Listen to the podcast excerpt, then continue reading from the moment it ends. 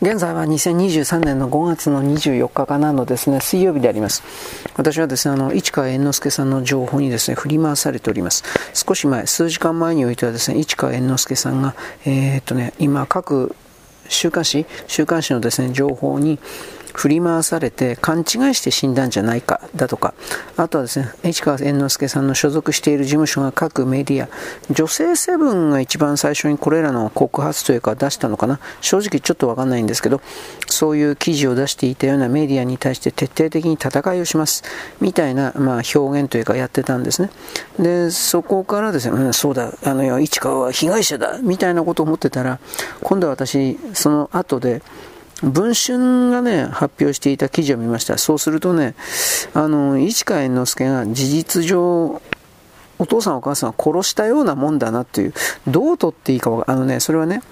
市川猿之助さんが昔からそのお医者さんからもらっていたうつ病の薬かな？うつ眠れないからっていうことできっともらってたんじゃないかなと思うけど抗生新薬っていう言葉だから多分うつ病の薬じゃないかなと思うんですけど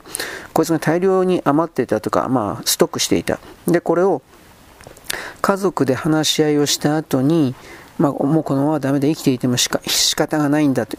まあ、どうなんですかね。あの生きていても仕方がないんだというふうに決めて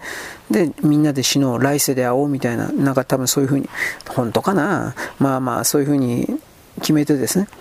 でお父さんお母さんにこれを飲ませたのかな？またはその香水眠薬を溶かしたお茶を飲ませたのかな？なんかその辺はちょっと僕曖昧なんですけど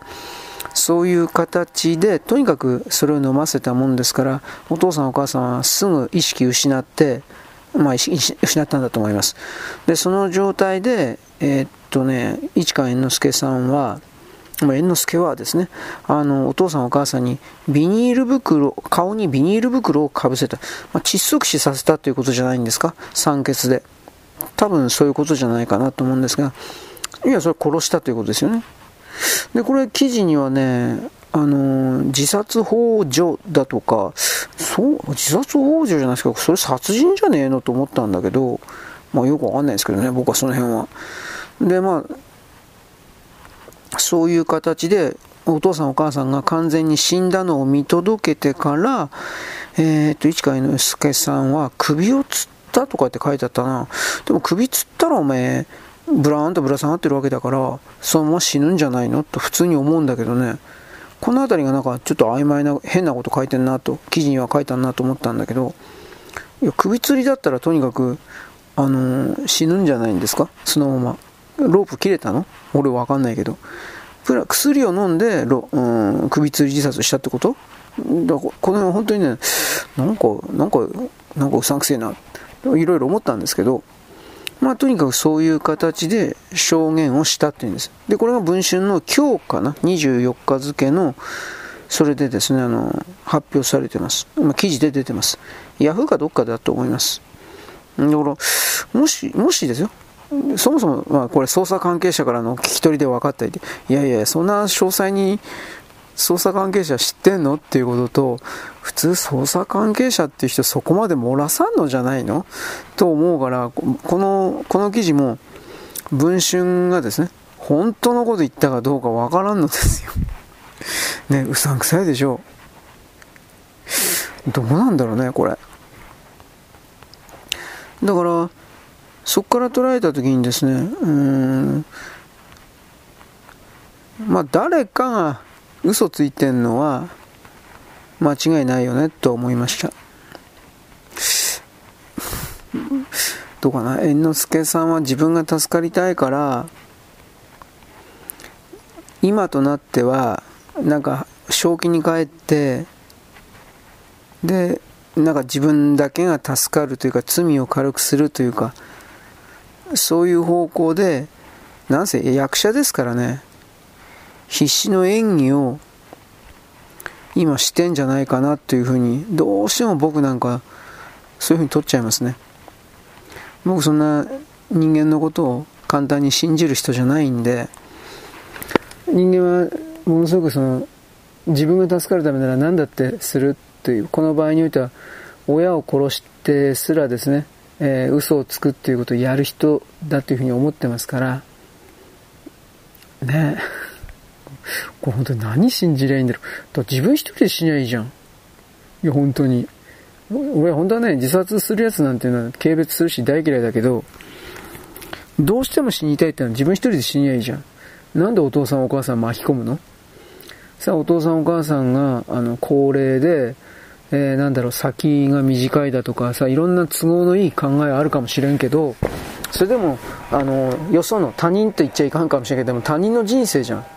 それをなんで奪う資格が、この猿之助ってやつにあるの？だから、もし仮にこれ、これらの情報が本当ならですよ。本当ならわからんからね、まだ。本当なら、これは明らかに、あのー、アウトじゃないですか。いや、普通にこう笑ってることじゃないかもしれんけど。だか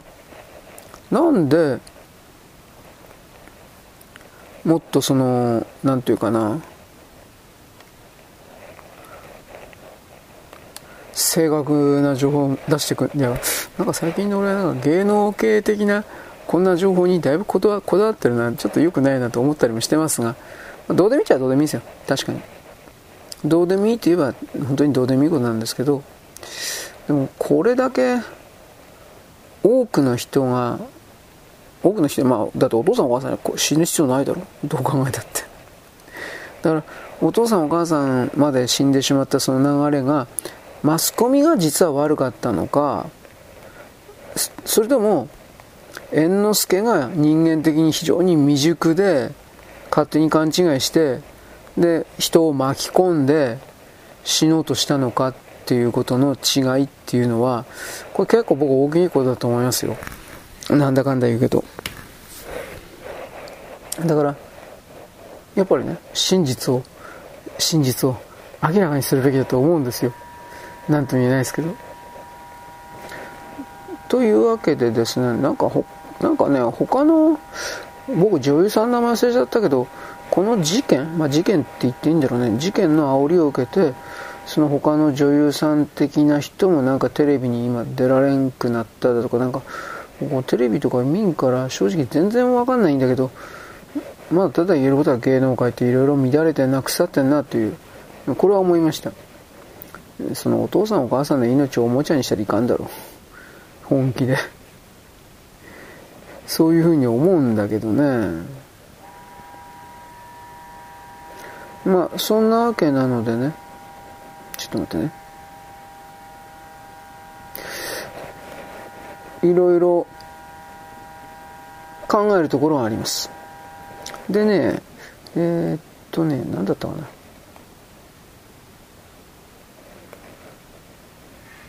宇宙全史情報だったかな動画の方をちょっと見てね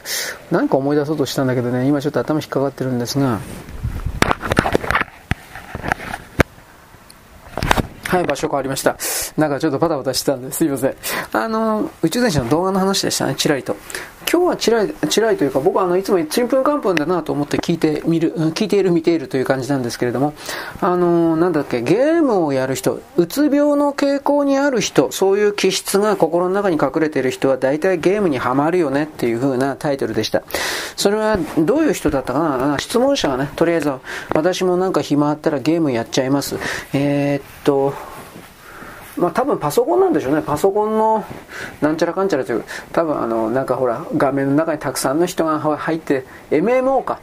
MO だったか MMO というジャンルのゲームのことだと思いますけど、それ私もたくさんやっちゃって、えー、ついついサボっちゃいます的な、なんかそういう風な、うまあ、訴えでもないけど、そういう風なね、投稿でございました。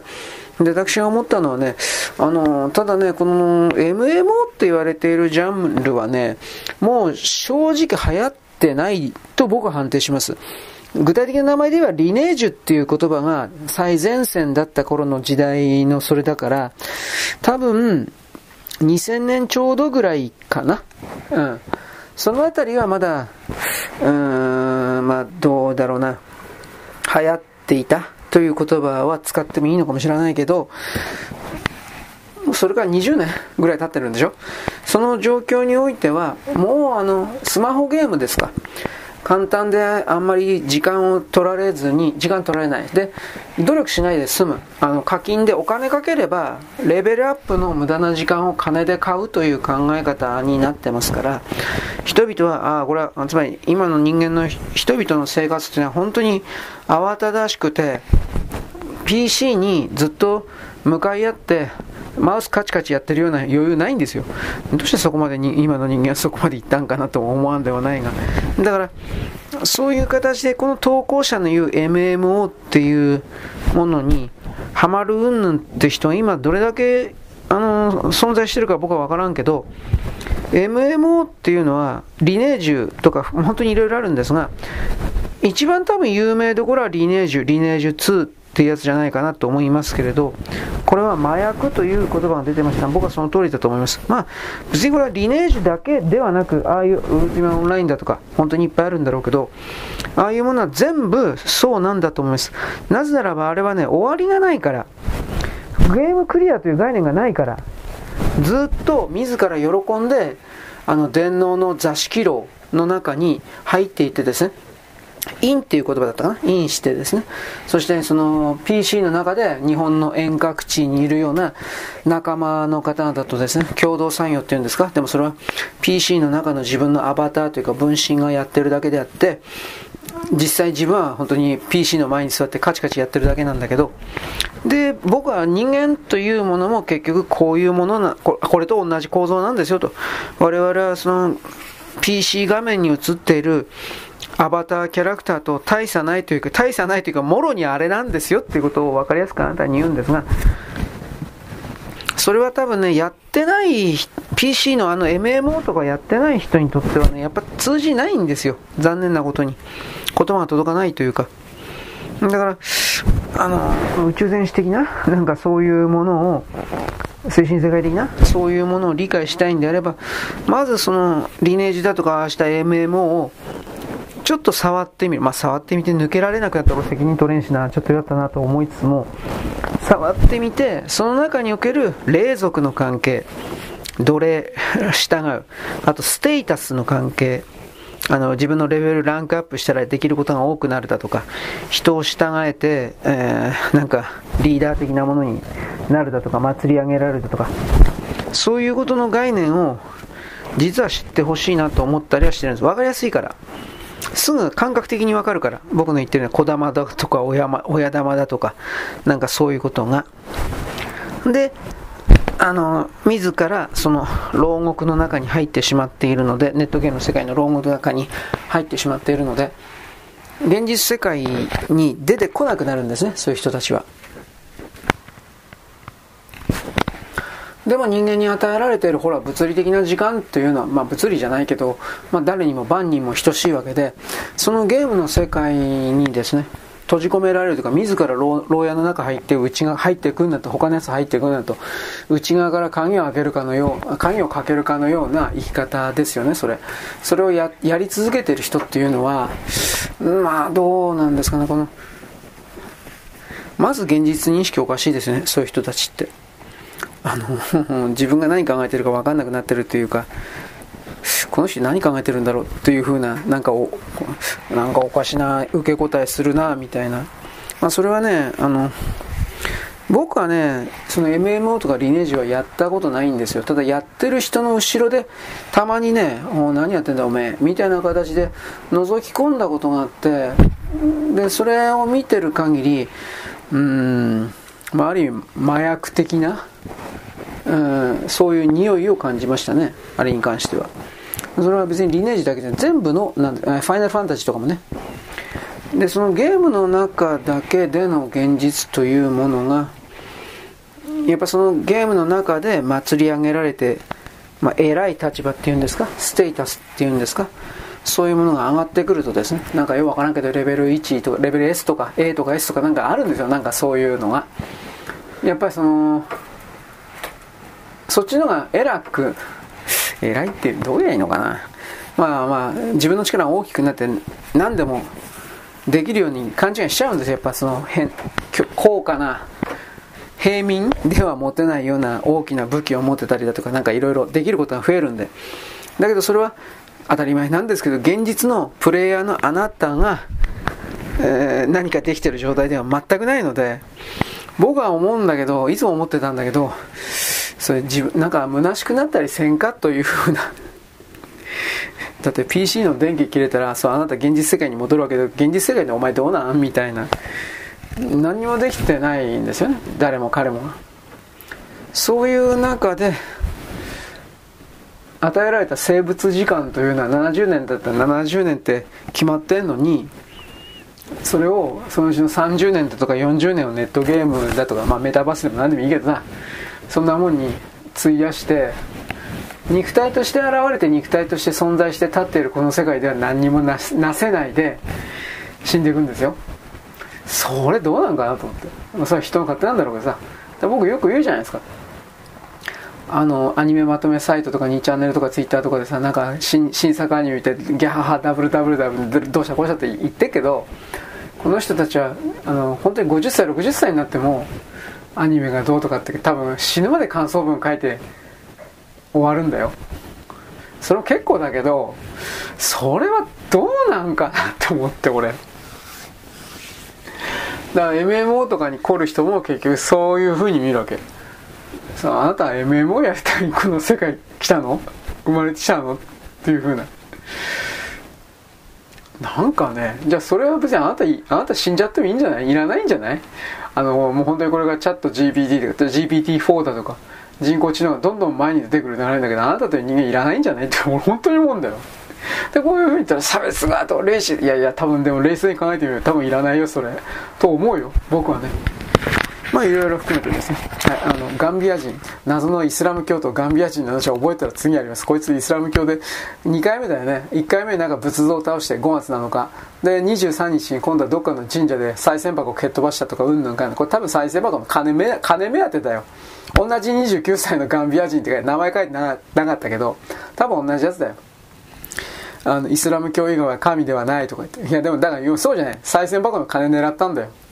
29歳無職無職って書いてあったから観光ビザで入ってきてなんでそんな長いでいるの？だから斡旋するやつがいるんだよ。引き込むやつがいるんだよ。でそういうやつそういうのは大体中国人なんで中国人の組織なんでもう。だからそういう汚いと思えることも正面から見る癖つかなければ何が覚醒だよバカ野郎。何がいい大人だよ。都合のいいことばっか言ってんだよお前。世の中もっともっと汚いんだよ。汚いこと全部知った上でなんか喋れよ。喋るしか飲むのないくせしやがって。と僕は人のこと全く言えないけど。え？瞑想の真似事とかなんかね、太極拳か少林寺の真似事見て知りゃいいじゃねえ。でもこんな汚いところは瞑想らしいじゃあ何なのお前？その汚いことは他の人に任せるんだ。自分だけ綺麗なところにいるんだ。そういう態度で、えー、なんか、えー、多様性？強強調？なんかよくわからんけど、難しいことに酔っ払ってるけどさ、それは僕は不誠実な生き方だと思いますよ。はい、よろしく。ごきげんよう。現在は2023年の、えー、5月のですね、24日ですね、の木曜日じゃなくて水曜日であります。えー、っと、私、これ昨日も言ったと思いますけど、言ったかな？あのー、神戸のどっか、ガンビア人、29歳の無職のガンビア人、観光ビザで入ってきた、5月の7日にですね、えー、っと、なんだっけ、どっかその辺のお地蔵さんね、ぶっ倒したみたいな形で捕まったんですが、すぐ多分即日釈放だと思います。されたん、1日か、ええとこ1日とか泊まって、留置所、わからんけど。釈放されて、で、昨日の23日か22日にですね、今度どっかの神社で賽銭箱をですね、えー、なんか蹴っ飛ばしたりとか、なんかいろんなものを壊したというふうに言ったけど、この記事において大事なことは多分伝えられてないなと思う。この29歳のガンビア人は賽銭箱の中の金を狙ったんじゃないかなと普通に思います。泥棒ね、単純に金がないんでしょ。だからこういう者たちがあのあまりにも野放図に外からの移民というかこれを受け入れると、あのー、増える。治安が悪くなる。しかしだから移民は反対だとかっていうような人はこれをやらなくちゃいけない。結婚して子供作らなくちゃいけない。つまり言うだけ言って誰かが何かするだろうじゃダメなんですよ。結局人口増やすには相方見つけて子供子供作るしかない。1, 2人とか2人とか3人とか。やることやってないで反対だ反対だっつったってですね説得力がないわけです。で結局この国というものを大きく動かす財務省つまり金金金の目を預かる者からすれば人口が現実的に減っている。その原因というのははっきりはワクチンだと僕は思ってますがなぜならば2020年のワクチン接種以降大幅に超過死亡が、まあ、高齢者中心としてもうとことん増えてるからです。その時までは年間100万人も死んでませんでした。70とか50とか。なんかそんなレベルでした。もっと低かったかもしれない。それが今本当に20年以降においては年間100万人以下にはなりません。100万とか150万とか。なんかものすごい数字出てるけどこれ僕どっからどこまで本当かわからない。ただこの数字というのは増えることはあっても多分減ることはない。ということはどういうことかといえば人間の、日本の人口は減る一方だからそうすると税金が取れなくなる。税金が取れなくなると各種社会サービスが安全保障、エネルギー獲得が食料獲得ができなくなる。で、その状況下で人の取り合いとして労働者としての人足、外国人、そしてそれプラスですね、税金取れるような頭数を確保しないことにおいては日本の国家体制が、社会が回らない。だから反対だ反対だという人は、あの、代案を示さなくてはいけない。早急に、例えば無人機、無人ロボット開発するだとか、オートメーションシステムを作るだとか、何か言わないといけない。ただ反対だっつうんだったら俺だってできる。バカだって、バカしかやらない。ただ反対っつうのは。もうそれは問題に問題に解決になってないわけです。で、僕は前置きでこれまで言いました。言ったけど、ああ、ダメ、イスラムあかんわ。イスラム入れるなよ、おい。と思う、思うのも本当です。ただイスラムイスラム教徒の中においてあの真面目な人がいるのも分かっております。その地域に溶け込むということ。イスラムだってその日本人は別にあのイスラム教徒にお前ら宗教したらとは言わないわけです。そして僕たちイスラム教のことよく分かってないと思いますがイスラム教は一旦入ってしまったら抜けることを許されておりません。僕の理解においてはそうです。あの廃教者イスラム教を捨てることは死を意味します。裏切り者として処刑されるというか殺されても文句言えないというか本当にどうもそういう宗教のようですであのー、ていうかね、新参者のイスラム教徒というのは、古参のイスラム教徒の徹底的な下、つまり先輩後輩のものすごい階層構造があります。ただ全然平等じゃありません。あの、アラーの名のもとに全ての人間が平等、違います、違います。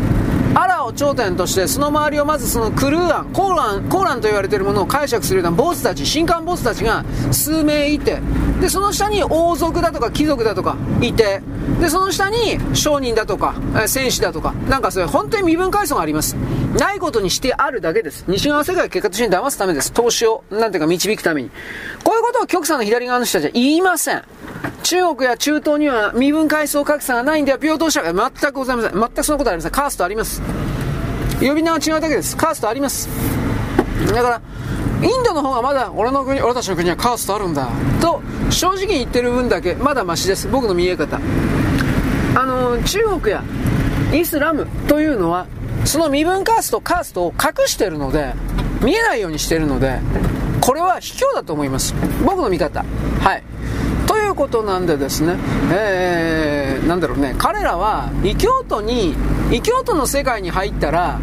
自分たちに従えと言うし、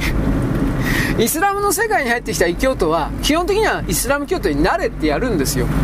なぜならば、イスラム教徒にならなければ、その、あの世界で商売で成功しないんですよ。まともに物売ってくんないから。本気で。売ったとしては割高価格だし。だから、いや、本当にそんな、本当にそうなんですよ。だから、さっき言ったようにイスラム教徒になったら抜けられないし、こんなめちゃくちゃなもんあるかよと。あの、フランスにおけるですね、牢屋に入っている6割がイスラム教徒です。ただ僕はこの資料をですね、まだ精密にまだ調べてないんで何とも言えないけど、おそらく本当なんだろうと思います。まあ、好き勝手やってっからよ。だから、こういうことに対して、イスラム教の名手を気取っているサウジアラビアは何一つ本当の意味で動いてないから、だからキリスト教圏の方々から、あとヒンズー教とか仏教も含めてだけど、尊敬されないんですよ。まあ、また、サウジアラビアというか中東人なんていうのは、ヨーロッパ人も腹黒いけど、中東人なんてもう腹、もうインド人も腹黒いけどさ、とんでもない、インド人商人がね、まあ中東商人ですこの腹の黒さでは。で、華僑は何言ったら私たちが一番黒いんだ、一番偉いんだよ、黒いんだよ。ね。あいつらユダヤ人の方が何一つ怖くねえよと言うからね、中中国人の華僑なんて。だから結局そういう奪い取ること、騙すことしか考えてない奴が現実にいるんだということを正面から見ないから日本人がですね、コロコロコロコロ騙されるんですよ。いつまでも結局鎖国していたいけどできないんですよ、現実は。それを見なくちゃいけない。我々は現実に対応している、現実に立ち向かっている。トヨタ社長の言う通り、今できることを見つけてそれをやるしかない。ということなんですね。もちろんそのできることをやるやるしかなくて、なぜこれからできるかもしれないことも開発していく。これは当然あるんですが、しかしそういうものの見方を前に向かっていく、立ち向かっていく、突き放していく、突き放してないか、まあまあ弾き返すというか、それを意図的に獲得しない人が多すぎるので、だからやられてきたんですよ、日本人は。これを変えないといけない。僕はそれ本当に思います。変わらないといけない。私これらのですね報道を見てですねもちろん外から入ってくるような人々つまり未開人たち未開人と言っていいでしょうガンビア。アフリカという地域というのは、まあ、中東から大体アフリカ地域の下に、えー、降りるまでという言い方をしますが黒人及びその褐色それに近いような系統の人たちというのは、えー、迷信であるとかですねあと自然信仰というか呪術だとかブードゥーだとかそうしたものを彼らは信じています。信じている人たちがいますという言い方。でそれらを信じるということで結局その形はシステムは維持されてしましまってるんだというこの理解がないからその分からないままに維持されるという、どういうかとかありますか？あのね、この人間の世界というのは僕の思うに、思うに勝手に言いますよ。あの、それがそのような正体であったのだということがバレてしまうと、それらが持っていた、その秘密の能力的なものっていうのは解体されるんですよ。消えていくんですよ。だからそのブードゥー的なものを信じていた私たちが次の段階に進むつまり西洋的なものを受け入れるでもいいし全く新しい概念を発明するでもいいけれども移動していく存在であるのだと気づいていない状態においてはずっとそこにいるんですよ。ブードゥー的なまじない的な。なんか煙なんかなんかお香みたいなもの炊いたりなんかヤモリとかなんかね燃やしたりなんかなんかそういうの。しかしそれらの行為に意味あるのかっていうと僕は例えばですね意味があるとしたらそれは触媒でしかなく最終的にはそれを行うような人とそれを信じる人の思念を思念、えー、思う念動思う念力あの思念をどれだけ吸合集める統合するかということによってこの物質が固定されている現実世界に影響をもたらすのか与えるのかというふうなおそらくそうした全体構造があるんだろうなと。大体僕はこういうふうに見てます。だからそんな意味では僕は秘密だとか神秘だとかそんな風な形をあなたとは違った風に見てます。違った形で見てます。もっと言えば僕はですね、全ての物事はですね、いわゆる振動波形情報に、回転情報ともいいけど、波形情報に転換できる、戻せると思ってるので、というか戻せる、まだ戻さな戻さなくてはいけない、還元しなくてはいけないと思ってるなぜかといえば、そういう風にモデル化して考えればですね、えー、めんどくさくないんですよ、本当に。あの、振動が全てだとなぜわからないとか、ね、これなんか、えなんか謎の人のですね、変名前出すと怖いそうですから言わんけど、謎の人のですね、ことを入れますが。少し前の宇宙電子の掲示板でですね、動画で、なんか、なんだっけ、エルランティとかエホバたちはですね、エネルギーもっとよこせと言ってるけど、彼らは受け取れないんですよ。これは結局僕はこういう風に解釈します。彼らの、映像、存在している振動周波数を 600kHz とします。600kHz。しかし崇高な綺麗な純粋な思いというのは 1200kHz だとします。ほぼ倍だとします。波長の高いものをのエネルギーを波長の低いエネルギーというか存在座標が受け取ることはできない。受け取るというのは何かというと自分なる存在座標の振動波形の中にそれらエネルギーと言われているものの振動波形を合体表示させることです。合一表示させることです。僕はそのようにしか見ない。簡単でしょう。だからその概念で僕はあの酸素交流であるとか炭素交流であるとか電気の世界のことをですねちょっとですね概念だけでもいいから知っといた方がいいですよって言ったのはあのー、この人間世界においてはおそらく幽霊の世界においても混色という辞書はおそらくは起きないようになって混色、えー、混ざる。混在混在の混に混合の混に食というのはえー、っとね、えー、日食の食。食べる。食べるとかなんか、えー、触発の食だよわかんないけどその辺に虫と書くやつ。それ混色それは何かというと 6600V の高圧電線が例えば電線倒れて、えー、低圧何ボルトだったかな？低圧300だったかな、まあ、300V ぐらいのところに6600の電線がむき出してショートして触れちゃったりすると無理やりに6600の電電気が電圧が電流が330のところに混じっちゃうというか高い圧力で入っちゃっていくんですよ。高いものが低いところに入っていって制圧するというかそんな考え方になるんですが幽霊の世界においてはそれはあるかもしれないけれども基本的にはその波長波形の形と振幅だとか、波長高さだとかそういうものが合致しなければ基本的には受け取れない合成できない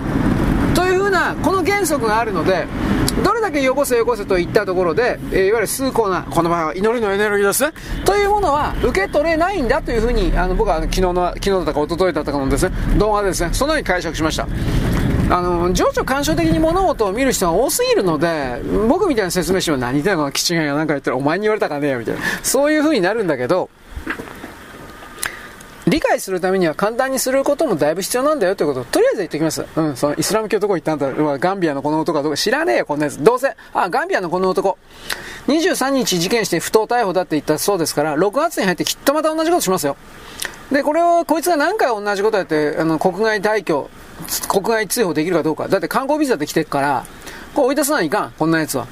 ということを含めて入管法の改正、廃案だとかって言ってるやつは、こ外国の、外国の、外国から金もらってやってるようなやつ。こんな奴らも見つけ出して無効化しないといけない。我々日本人が失われたら人類は本当に死滅するんだ。我々日本人が失われたら人類は本当に死滅するんだ。大事なことなんで2回言いました。だから、これを、あなたはですね、冗談でも何でもない、本当なんだ、リアルなんだ、真実なんだと信じて、私の配信を、まあ聞いてみてください。うん、僕は嘘だらけ、妄想だらけと、たまに本当のことを言います。はい、よろしく。ごきげんよう。現在は2023年の5月のですね、えー、なんだっけ、24日の、えー、っとね、水曜日であります。あのー、5月の27日って書いてあったかな、あの、ツイッターなんですね。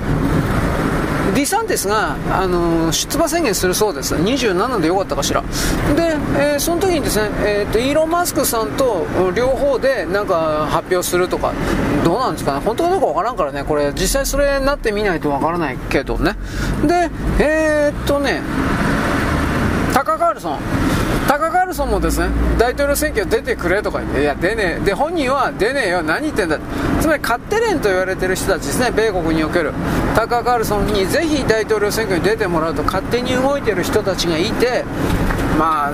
知名度はあるし、すごいとは思うけど、そのね、パッと今出て、じゃあ大統領になれるかって、世の中そんなに甘くないんでね。タカ・カルソンはだってニュースキャスターしかしてなかった人でしょ？政治家の前歴はないですよね。そういう人が冗談で仮に出たとしてある程度の票は集めるか知らんけれどまあ実際には無理ですよ。現実の問題として。でディサンティス本当にでもどうかな？ディサンティス本当にイーロン・マスクさんあの押すかな？ちょっと疑問だな。というのは共和党の中において今でディサンティス22ぐらいじゃなかったな。でトランプ大統領が45か6か、だから倍ぐらい、ダブルスコアっていうんですか、倍ぐらいなんか引き離したような、これ、数字僕見たんですが、10日ぐらい前かな、今どうなってるのかね、だだいぶ埋まったんですかね、これは僕は分からない、米国在住ではございませんので。だからそんな負け戦的なものにイーロン・マスクやるかなと。イーロン・マスク去年の末か11月ぐらいの時再びトランプ大統領俺応援するよとかって言ってたような気するんだけどね、まあ、この辺りの情報は常に錯綜しておりますから、ん、誰が本当言った言わないの話だからね。誰が本当のことを言ってるのかちょっと分かんないです。まあ、どっちにしたってですね来年の2024年の大統領選挙が米国及び西側の全ての運命、命運をですね決める、まあ、分かれ道であるのは間違いありませんが僕は残念ながら民主党が勝つと思っているのでいやもちろん人気はないんですが不正選挙で勝つと思っているのででそれらでですねいろんな関係各方面民主党の関係各方面に選挙工作賄賂資金というかそうしたものが徹底的にですあの配られている段段階なんだという認識を見てる。だからシリコンバレー銀行でしたっけ？ああいうものを含めるいろいろからのお金がなんか小口の形でですね民主党支持者から民主党本部に献金の形で山ほどなんかあの振り込まれてるとかどうとかこうとか、まあ、こうした情報もどこからどこまで本当かっていうのは当然あるんですがしかしそれでもあの今の自称バイデン政権の操り人形にしておいた方が今この瞬間の米国の支配層たちにとっては都合がいいのでこの構図を続けたいと思うでしょう。あのこれらの人々はね外から入ってくる移民上等なんですよ。で結局そのことでアメリカ、えー、国内がぐっちゃぐちゃになろうとも自分だけには関係ないと思ってる人たちです。でいざとなったら本社機能をアメリカから逃がしゃいいとかそこまでやめない本当にひどい人たちですから。ね移民の方はただで、えー、ていうかな人間を使えるじゃないですか。こんな言い方をします。ということでですね、えー、僕はあのざらっと、まあ、それでもあの僕、中東とかアフリカの政治とかそういう経済とかもっと見なくちゃいけないので自分で反省はしてるんですけど、まあ、とりあえずでも世界のですね経済的なもの、政治的なもの、文化的なもの、バーとかざらっと見るんですが、やっぱり人間のやることっていうのは言語は違うけれども食べ物は違うけれどもやることはあんまり変わんねえなというふうな、ね、この認識に、まあ、ずっと前から思ってはいたけど最近本当にどんどんと思うようになった。それはですね先進諸国の人々が劣化しているということ確実に。しかし新興諸国の人々がですね追いついているということこれはありますがしかしその追いつきの度合いがかなり、えー、スローダウンしているということだから大体ですね、その、なんていうか、抜きん出たところが全然なくなってきてですね、人類全体の中で。まあ、アフリカはまだちょっと遅れてるかなという気はするけど、それでもまあ時間の問題でしょう、追いつくのは。そうなるとですね、えーその中で大体混ざり合ってしまったようなエネルギーの低いようなぬるま湯みたいな中でですねそれでも問題点というものがいくつかあるというその問題点をピックアップしてそいつを解消していくゼロにしていく、うん、排除していく何でもいいけど、まあ、非合理不合理非効率的の部分をですね、えー、正すということをしないとこれはもうあかんのだろうなと思います。でその観点で私さっきですねガンビアの29歳の無職の青年の観光ビザでやってきた、えー、なんか何こいつと思ったけどこういうのをですね問題はどこにあるのかと見つけてその問題解決するという意味においてやっぱこれイスラムそして宗教。この場合の宗教とは世俗化していない宗教ということでしょうね。つまり自分たちの信じているものを完全に、えー、相手は従わなければいけないとかってやる。でそういうふうな強固な自分を保っていられれば安心をですね感じられてるのかもしれませんがさっきで大きな迷惑というもんです。でも自分のなんていうかな他人がそう思ってるということを彼らは、えー、まあイスラム教徒まあイスラム教徒だけじゃないですけどねいろんな宗教関係含めて彼らは感じないんですよ。無視しているというか。全部アラーのご命令の身のままいやそんなことないと思うよ。だ実際繋がってないと思うし自分の中で脳の中で勝手にそういう設定を、えー、なんていう起動してですねそんな言葉を、ね、都合よく出してるだけです。そんなままで言っちゃいかんだろう、どんな宗教だとかどんな言語を話していてもそんな自分なるものをですね他の設定に全部預け入れてその他の命令を聞くというだけだったらそもそも自分なる存在生まれてくる必要がない。それこそ無意味で非合理的で無駄だという言い方僕はこんな冷たいことを言います。まあ、それがですね、例えば、あの、まあ、LGBTQ、うんたらかんたら。これに関してはですね、あの、立憲民主党が今日ぐらいでで、なんか言った執行部が言ったんかな。とりあえず自民党が、えー、改正案的に出したその提出案というのは、えー、本来の目的とすごく外れてると。もっと米国並みのですね、えー、なんだろう、過激なですね。でも彼らにとってはそれが当たり前のものにしなくちゃいけないという。あまつ自民党はこれを出してですね、廃案に追い込もうとしてる、許せない的なことを言ってるけど、まあ、口だけなら何だって言えるよね。今ですね、あんなひどいのにねそんな何言ってんの？ということだしあと岸田さんね多分ね解散総選挙とかそれとも早い段階でやらないと思うよ。うん、あのこの LGBTQ 法案的なものが相当の反発を、ね、呼び起こんだということを知ってっから、負けちゃうじゃん。議席減らしちゃうじゃん。どう考えたって。だから時間が経てばなんとかごまかせる。ということでそういう戦略を採用するんだったら多分流すんじゃないかなと僕は見てるけどね、まあ、通るかもしれんけど多分廃案に持ち込むという方向に行くんじゃないかなと個人的には思います。そうすれば少なくとも秋ぐらいまで僕は解散は秋行こうと見てるので秋ぐらいまではなんか伸ばせるんじゃないかなという感じではあります。まあ、大きな政治に行って何か他にあったかなとは思うけどな。今のところないですよね。で中国は今今年台湾侵攻するとかそんなことありえないしね。で中国はね基本的には戦争しないで台湾を全部分取れればいいと思ってるから日本と台湾に対する認知戦争ですね。ハイブリッドの方を仕掛けて騙して、えー、やる気を失わせる。相手自ら参った白旗を上げさせるということ。こっちの方の工作がやっぱメインとして続くとは思います。だから100%何かがどうなるとか、うん、まあ断言して言えないですよね。今の段階ではね。すぐ戦争準備はするけどすぐ戦争というふうなことにはならない。でもこれ諸刃の剣でね実はね時間かければかけると中国の後の経済事情とあと武漢肺炎における人死にですね。今年の2023年の12月末までに1000万人ぐらい死ぬんじゃないかっていやちょっと本当だなと思うけどオミクロンだぜおい。というふうなことも言うんだけど、ね、これ昨日言ったけどねイギリスの失病関係病気関係の、えー、冷静な部署がそれをそういう数字を出してます。本当はそんな死んでっかなといろいろあるけど、まあ、とりあえずですね既存の世界は今までの既存の世界はちょっと維持できないんでしょうね。はい変わっていくということです。よろしく。ごきげんよう。現在は2023年の5月の25日かなのですね、えっ、ー、と、木曜日であります。私は全然知らなかったけど、何が知らないかというと F1 です。僕は F1 というのは何も変わってないのかなと思ったら、知らん間に電動エンジン？えー、な、よくわからない。どういうルールになってるか知らんけど、内燃機関と電気のエンジン、つまりハイブリッド的なものになってるらしい。僕は全く知らないで喋ってるので適当なこと言っております。あなたのは知ってるかもしれない。で、えー、っとね、今、電気のモーター的なものの力を、エンジンの出力を100としたら、電気のモーターの力を20%までだけなんだって今それが26年からえー、50%まで、50か55%ぐらいまで OK なんだって。で、燃料は、いわゆるあの、ヨーロッパが進めようとしてる、なんだっけ ?e フュール、e フュエルだったっけ？なんか、水素から作るようなやつ。まあ、ようわからん。その、e フュエルだったか何か、完全なこれでね、ダメよと。いわゆるガソリンはダメだっていうふうなことをやってるらしいんですよ。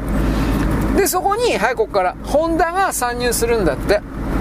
えー、ホンダって内燃機関全部やめるって言ってたんじゃないのと思ったけど、あのー、バレないように、この水素燃焼の方に、えー、足場残しておくというか、ただ、おそらく、ホンダの本体としては、電気全振りで行くんじゃないかな。僕はホンダを大こけすると思ってるけど、相当危険なことやってるなと思うけど、ただあの都市におけるモビリティカーっていうんでしたっけ？なんだっけ？コミューターカーっていうの？ああいうのを中心に開発していくっていうんだったらまだ活路はあるのかもしれない。ただいわゆる、1台一家に1台のみっていう風な、そういう構成だったらそのホンダのオール電気みたいなのはまあというかホンダのみならずオール電気でそういう風に組んでるとこは全部ダメだと思う。少なくとも今はね。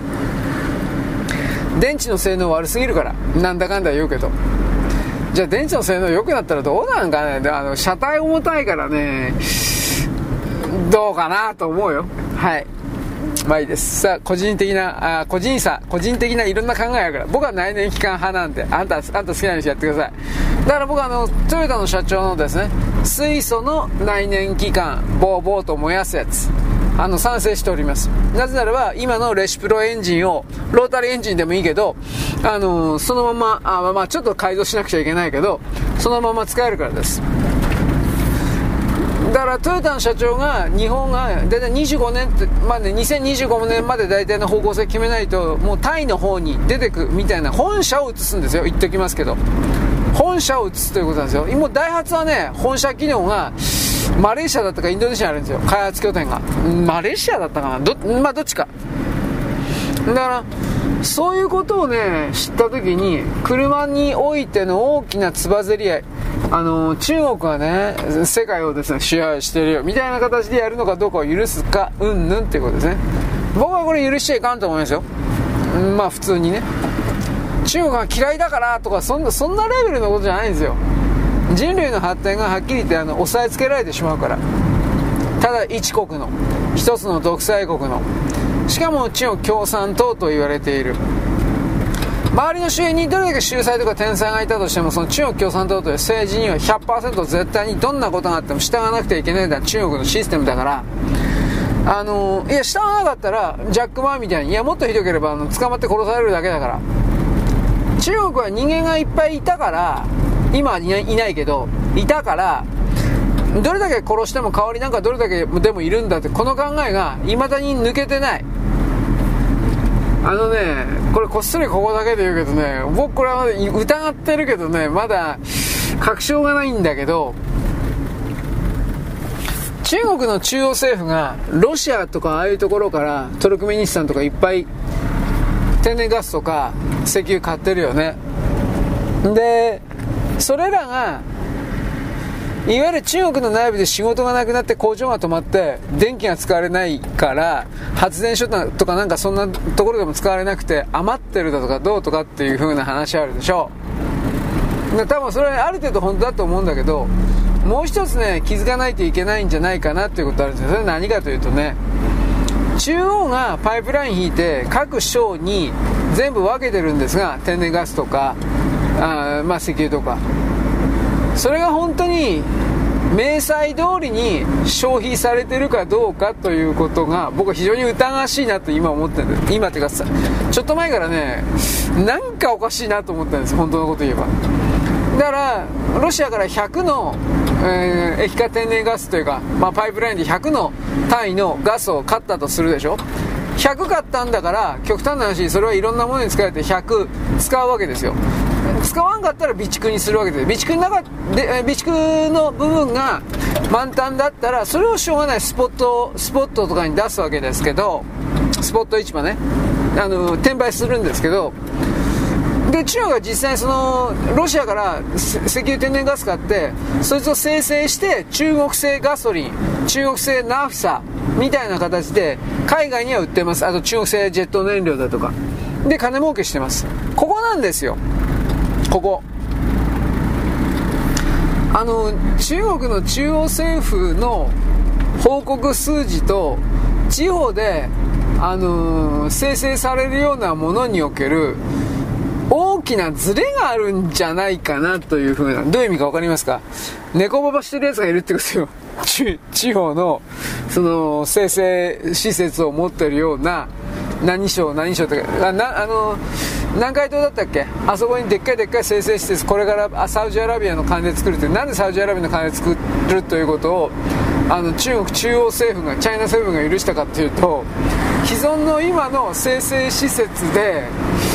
横流しが公然と行われていて中央政府に金が入ってないんじゃないかということ。僕の言いたいのは。そのどういうのかな。30%か40%か分かんないけど原料泥棒してそいつをタダで計上してで作った生成品を海外に闇ルートで中央政府にバレないように売ってで地方政府が金儲けしているという図式がどうもあるんじゃないかなと思ってるんですよ。まあこれはあのまだ全然確証ないんで今こう適当なことをね言っとくだけだけど中国はねスケール違うんですよ食の。うん。本当にそんなことしたらね普通死刑だよ。でもやるんですよ中国人は。なぜかというと国家意識よりも一族意識の方が上だから。だから僕よく言うじゃないですか。トライブ国家トライブ国家って。トライブ部族だったっけ？一族だったっけ？なんかそういうそういうの。だからねだから金一族とか宋一族とか李一族とか。国よりもそっちの方が偉いんですよ。偉まあ偉いんですよ。で守るべきものはその一族なんですよ。で一族の掟と一族の人材なんですよ。あと金と。中央政府ではないんですよ。だからそういうこの原則をまず全然分かってない日本の人が日本の方々が多いというのがいやもうちょっとね戦前の日本人みたいに中国理解をするべきですよ。戦前の日本人なんかねああ中国人ダメだねはっきりみんな言ってたってみんなというのはその当時における言論空間に出てるような人いっぱい、えー、だから中国のことを私は中国のこと大好きだよというふうな親中派と言われてる人たちもねでも結局ねうんでも中国人はダメだねとかそういうふうにはっきり言うんだよ。なぜならば分かってるから。彼らの親中派というのはどちらかといえば過去の中国を見てたんです。宋で宋の時代だとか、まあ、明だとか。分かるまあ宋南宋。あの辺の時代はねすごいもいっぱい残してるんですよ。それは私はそれは私は認めます。宋僕ですね。あの書道であるとか、ね、詩であるとか。南の宋ですね。南宋ですね。まあですがあ一休宗純ってえー、だから南宋の、なんだっけあれ、あの、一休和尚のガキの時あのネズミの絵描いたあのフィクションだけどさ、あの人の絵が中国人にものすごい影響を与えたんだったっけ？俺この辺の話忘れちゃったよ。ごっちゃごちゃになってるよ。日本のこと舐めやがって、バーロ、てめえらの墨絵なんか大したことねえんだよ。これを言いたかったんです、僕は。まあいい、これは置いといて。とまあ、ね、横流ししてる説も今置いといて多分でもこれあるようにあるだろうなと思ってるけどこれはまあ置いといて。えー、っとね解散がねなんか永田町では解散風がビューッと吹いてるそうです。岸田はねあのー G7 終わったでしょ。あら世界の岸田だよ。なんかあんのかおい。ああというふうな非常に態度がでかくなっていやで態度でかくなってるっつってもあれだけどまあでかくなってるそうです。であのいわゆる政治版記者ですか？いわゆるあの各新聞新聞記者のね。でその人たちが各社そ口揃えてですね解散の風が吹いてるよ。ルールと。いやいやゴーゴーと。なんかもういいつやるかいつやるかって単位がないからっていう単位なんかどうせ後でついてくんだよ。だなんでそうなってるかって木原が木原なんか木原が言ってるらしいですよ。やれよ。今やら勝てるよお前というふうなだから LGBT やっちゃったからね。勝てないんじゃないかな。だけど逆の意味で言ったら LGBTQ なんたらかんたら法案が成立するとか成立しないとかもたもたやってる間に、えー、解散を宣言します。万歳万歳とかってやるとですねその LGBT がなんたらかんたら法案はとりあえず全部流れちゃうわけだから岸田さんはそれを考えてるかもしれない。分からんけど。ただあの一応うんどうかな。エイリ・アルフィアとかあの辺今受かったばっかりですね衆議院だろあいつ。千葉5区で。当選したばっかで一月とか二月もしないうちにまた選挙やんの？次勝てないんじゃない？あいつ。俺そう思うんだけど。だって日本のその LGBT が旧法案がどうのこうのってのは間違いこの G7 に合わせた演出だからで僕はあの不正選挙はもう当然あのエリアルフィアだったっけあの辺やってんに決まってると思ってるのでどう考えたって。だから G7 終わったからあもういいよ。はいエリアあもう飛ばせ飛ばせ。首首とかまあでもまあ議席欲しいからまあそんなことはしないかな分かんないけどね。ああ選挙。東京28区。あのー、公明党がねここ出したいんだよ俺。おい。というような形で自民党に言っていたのが自民党がおいうちが出すんだよ。あ？というふうな形で。結局自民党はですね28区にベテラン議員かなこれを入れるということを仕切ったようなんで、えー、東京都の選挙は東京都の選挙に限っては公明党は選挙協力しないそうです。ただ全部の区においてそうなのかどうなのかっていうことは僕分からん。だいぶコメント突っ張ったなと思うけどまあどうだろうな公明党の力はなくてもあのどんどんと自民党が当選していくみたいな実績がね作られていくと逆に今回の判断っていうのは公明党ってだいぶやべえんじゃないかなと思うけどね。もう抜けることできないだろ公明党。はっきり言って。自民党から自公合体という。ずるずると言うことを聞くだけになって。どんな勇ましいことを言っても結局政治は数だから。で公明党みたいな数の少ないような人々が自民党に寄生虫の形に入り込んでるから自分たちの思うがままにできていたんで、ね、国土交通省とか厚労省とかに創価学会のですね創価大学の、あのー、卒業生の官僚だとかそういうのバンバン入れることによってあの完全にねそいつを握りしめていた。あと都内ですよね。東京都内の宗教関係か何かにあの OK を出す部門は必ず公明党が抑えるっつうんでしょ？ポストを。でそのことでえー、東京都が創価学会のそこその部署が創価学会の宗教法人の許可出してるんですよね。確かね。だから仮にだけど、まあ、ありえないけどその例えば宗教法人に許可出してるそこがありえないけどとりあえず共産党が取ったとしたらその委員会をね。そうするとですね公明党にもちろん圧力かけるでしょ。おい。法ね、宗教法人の免許を取っちゃおうかな。やめちゃおうかな俺。というふうなことが始まるわけです。それは悪夢ですよね。今日あの創価学会にとってすれば。だからいや共産党はどれだけを責めると思うよ。池田大作さんの死亡通知出てないよどういうことかって なんかそういうの。ネチネチネチネチやると思うよ。あんた共産党舐めちゃいかんよ本当にね怖いですよ。ということでね、その辺りで、やっぱりあの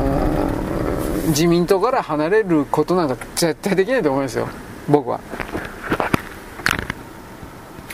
はい、あとね、あのー、日本の選挙のことはね、岸田さんがね、いきなり日本の選挙の話なんですが、岸田さんがですね、あの、いや、昨日、おとといぐらいの予算委員会かなんかで、いや、考えてません。考えてないですよ。考えてないって、ドロロロロロという風な形で切れそうになってましたが、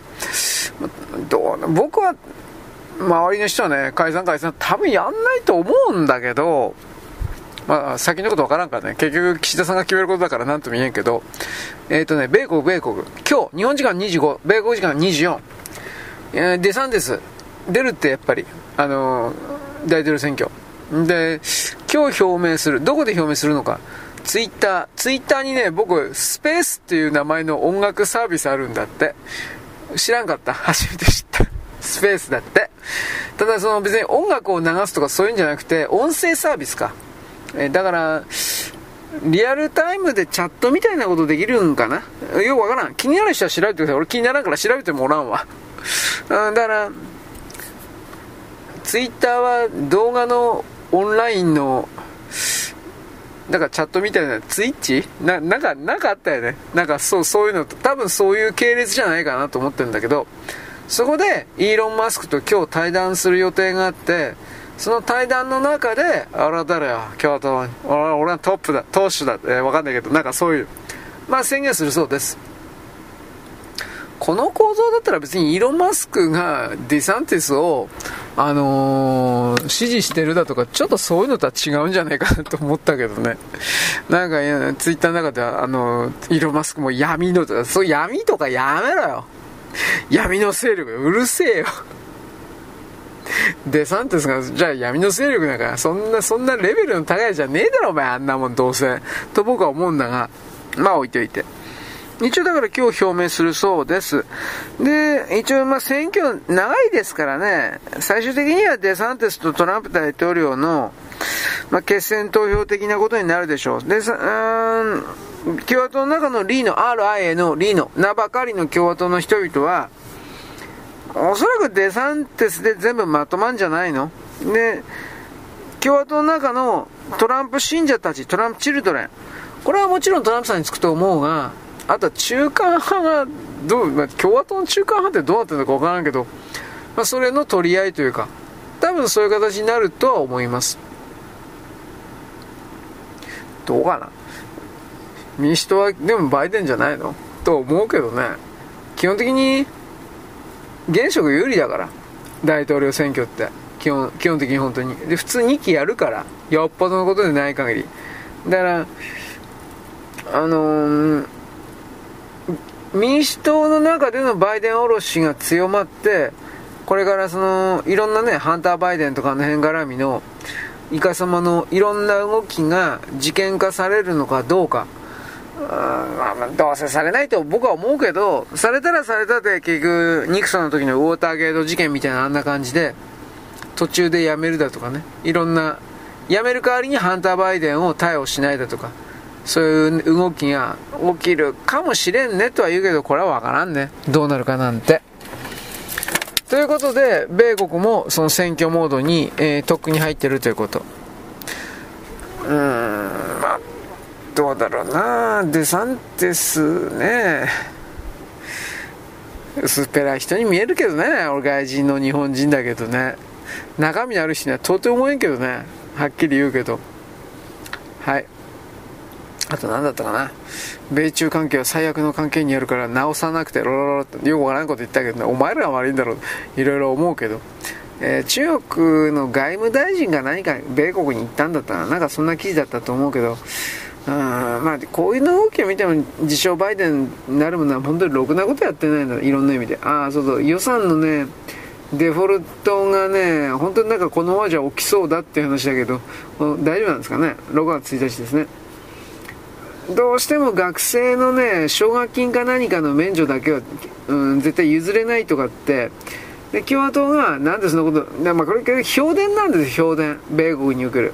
民主党に入れてくれるだろうという川残用で、ここだけは絶対支持する。つまり学生の免除。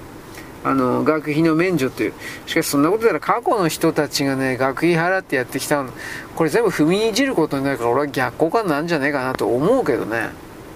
はい。まあ、あとなかったかな。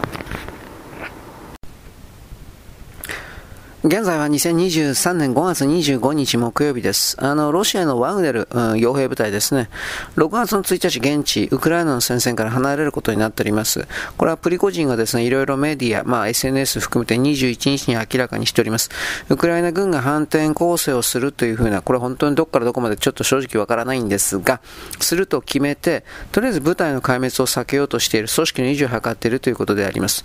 米国というのは昔からワグネル軍団というのはマフィアだというふうなことを言っております。あの、大体このワグネルというのはアフリカ大陸を中心として活動しておりまして、アフリカにマリという国があるんですが、マリという国をですね、一旦中間経由させて、軍需品を世界中にですね、まあ南米を含めるいろいろなところに移送しているというふうな非難をこれ前からしております。で、戦争支援のための物資調達というのをマリ経由で常に輸送している。これはワグネルだ。で、偽物の書類をいっぱい使ってるだとか、そういうふうな。で、多国籍犯罪組織としても、これワグネルに関しては米国が認定しております。ウクライナはまあ攻められているからあのテロ組織だというふうに言ってるわけですね。であのこれ北朝鮮なんかもだいぶつながってるだろうなっていうふうなことも言われているけどわからない。一応その去年の12月、師走の時にですね、いわゆるの手榴弾でね、ロケット、まあどういうのかな、手榴弾なんだけど投げたらさらに自分でロケット火ついてね、さらに遠くに飛ぶみたいなイメージ、そんなんでいいのかな。まあ、飛んでいくような、その遠距離に飛ぶような手榴弾、手榴弾、そしてミサイル。これをワグネルがですね、北朝鮮に輸送しただとか、いろいろ出てます。トルコで買ったドローンをですね、ロシアがどっかに持ってただとか。で、ワグネルが他の地域、例えばイランとか、こういうこともします。イランとかトルコから買ったようなドローンを一旦マリに送り込んで、マリからさらに、えー、違うところに持っていくっていう考え方ですね。中継地ですから。で、あの、地雷とかドローンとかレーダー。プリコジンという男っていうのは、プーチン大統領の料理版みたいなところからのし上がっていった男です。まあ、元ロシアの軍人なんじゃないかなと思うけど、どうなんだろう。よく知らないですよ。あの、最初はギャングっていうか、マフィアだったはずなんですけどね、プリコジンってロシアの。まあいいです。あとは実績としてはですね、あの、中国からあの防弾ヘルメットというか戦争のヘルメット2万個を購入したっていう風なで、どっか配っていったという実績はあります。とりあえずそもそもね、マリっていうのは海に出口ありません。港に通じてない内陸国家です。なんでこんなとこ行くのかというと、先ほど言った通り、あの、ワグネルっていうのは傭兵部隊としてアフリカ大陸で、まあ、活動しておりまして、で、ロシアが承認するアフリカ地域における友好的、ロシアに友好的な国家の政権の体制維持というか、ガードマンというか、そういうことをしてたわけです。だから、21年、2021年にマリの政府の反政府軍、ゲリラと戦う目的でワグネルはマリに派遣されています。つまりこれは形を言えば民間軍事請負業者というものを通じて、マリ政府に援助をしているということで、まあこれに関しては実はロシア政府も認めているわけです。あとはワグネルは普通の民間の話もしておりまして、仕事も。2018年以降においてはアフリカの特にゴールドだとかダイヤ、ダイヤ、まあダイヤですね。こういうところをですね、えー、資源関係のそういうプラントを守る。あと、パイプラインあったかな？中東からのパイプラインいくつかあったかな？まあそういうものを守るということをやってます。だから複合商社みたいなこともやってます。もう一つ言えばですね、生産部門を持ってます。まあ、ロシア人向けなんですけど、アフリカから北、北アフリカ地域でですかね、ウォッカとかビール、これを生産してですね、ロシア、プラスアルファ、どっか他の地域に販売してるっていう風な。で、マリ政府そのものはこのワグネルに手伝ってもらってるというか、軍事活動してもらってるというのは否定はしておりますが、まあ、米、アフリカにいる米国軍は、いやいや、ワグネルは徹底的に、なんだろう、アフリカ地域に影響力をもたらしてるよっていうふうな、なんかそんなこと一応言ってますね。アメリカもだいぶその、ごたごたしてんなとも思うけどね。うん。米国の中からね、あのー、中国通と、中国との商売をする上で、国務省から3人の中国知識人というか、中国通がおらんようになるということで、米国の対中国外交はさらにわけのわからん、つまり口では激しいこと言ってるけど、裏側では中国とべったりとくっつくというふうな、あのー、動きを強化していて、表向きは徹底的に反中国とかやってるけど、米国通商代表代表部 USTR ですか。これは中国との交渉というものをずっと続行して仲良くねとかって言ってるわけです大きく矛盾してるわけです。そういう形で、だいたい3人ぐらいの中国通が、あのー、国務省から去るということであり、まあ、どうなってきますかね、これは。22日にね、あのー、上海、これは中国なんですけど、王文東商務大臣、王王文公だったかな。まあまあ、商務大臣いるんですよ。商業関係の中国人の。これがあの中国が米国の半導体のマイクロンに制裁というか制限を課すというふうにやったんで、米国の側儲かんねえから、米国の側の代表団があの中国に行ってですね、話し合いをしたというか、で、そういう中国の側の動きが顕著になってきたもんだから、西側世界、米国を含めるようなイギリスだとか含める全部なんだけど、中国と太い太いビジネスですね、金額の大きいビジネスをやっても、これ続けられることできるんかというリスク、不安を高めていて、で、このことに関して中国側もちょっと焦っていてですね、王文東はです、協力を継続する方法を見つけるだとか、あくまで問題は米国の側にある、西側の側にある人のせいにしながら、うん、中国の利益を図るということをやったけど、これ、これもどうなったかわかんないね。うん。なんでかっつったら、西側の全体合意で、まあ、自称バイデンがどれだけ何をやろうとも中国製を買わないという傾向が顕著になってます。西側企業としては。で、サプライチェーンの再構築を急いで今やってますよね。だからどうしていくかというと、中国企業というのは海外に進出して、中国製というラベル全部貼り替えて、現地で中国人が生産、第三国で中国人従業員が本国からわざわざ全部行って、そこで現地生産して、例えばベトナムだとか、例えばインドネシアのメイドインインドネシア、メイドインベトナムみたいな、その国のシールを貼った中国製のだ売り上げが中国に入るんですよ。ただ、前みたいに100%ではないかもしれない。この辺はわからん。基本的には OEM でやってたりだとか、いろいろ言ってるけど、前ほどの利率は、ちょっと儲け利率は少ないかもしれないけど、でもとりあえず中国製とラベル貼り替えて、輸出を続行して拡大しようという、拡大すればね、勝ちだから。これをやってる最中なんですが、この部分を、なんていうかな、止めることができるかどうかです。これが止める、これを止めることができれば、だいぶその中国のですね、戦争を遂行しようとする意思、